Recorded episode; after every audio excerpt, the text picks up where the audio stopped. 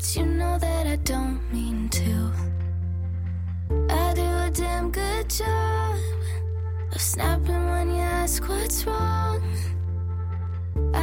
嗨，各位同学，大家早上好，我是瑶瑶老师，欢迎来到今天这一期的英语口语每日养成。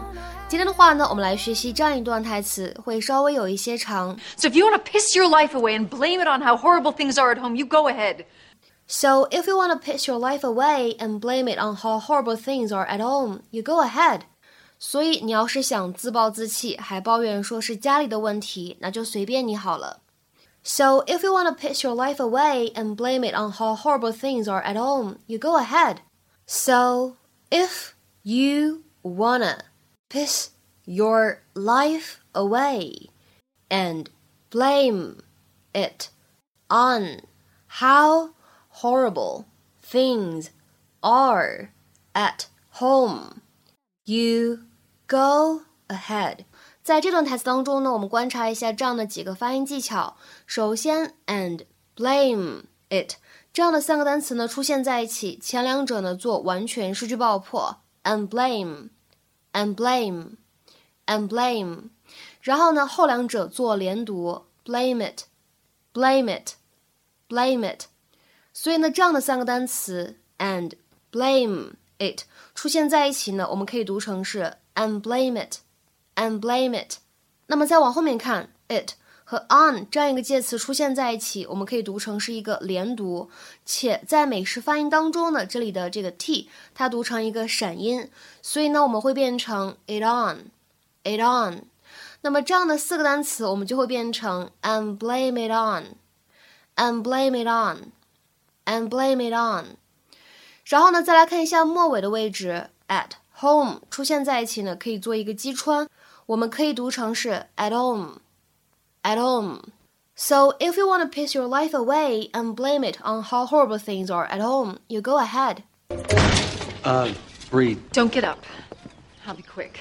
Andrew, all any parent can do is try to provide their child with the tools to succeed in life.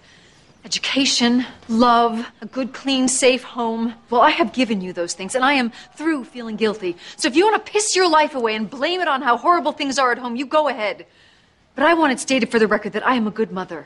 Do you hear me? I am a good mother. Bree.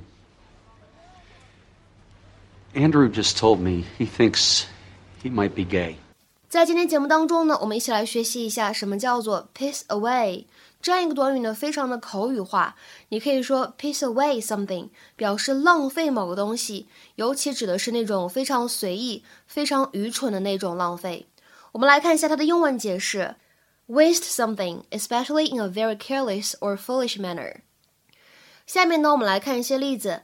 第一个，I can't believe you pissed away our life savings at the race course。我简直不敢相信你把咱们的积蓄全部挥霍在赛马上面了。I can't believe you pissed away our life savings at the race course。再比如说第二个例子，I worked very hard to get you a meeting with the CEO, so don't piss this opportunity away。我费了老大劲才给你安排一次见 CEO 的机会，别把这次机会浪费了。I worked very hard to get you a meeting with the CEO, so don't piss this opportunity away。 再比如说，看这样一个例子：This is your last chance to win the game, so don't piss it away。这是你赢得这次比赛的最后一次机会了，别轻易放掉这个机会。This is your last chance to win the game, so don't piss it away。在口语当中呢，你也可以使用这样一个类似的表达，叫做 fritter away。fritter 是 f r i t t e r，fritter。 fritter away 在英语当中呢，也可以用来表示浪费这样一个含义。比如说，下面呢，我们来看一下这样的一些例子。第一个，I seem to fritter my time away on coffee mornings。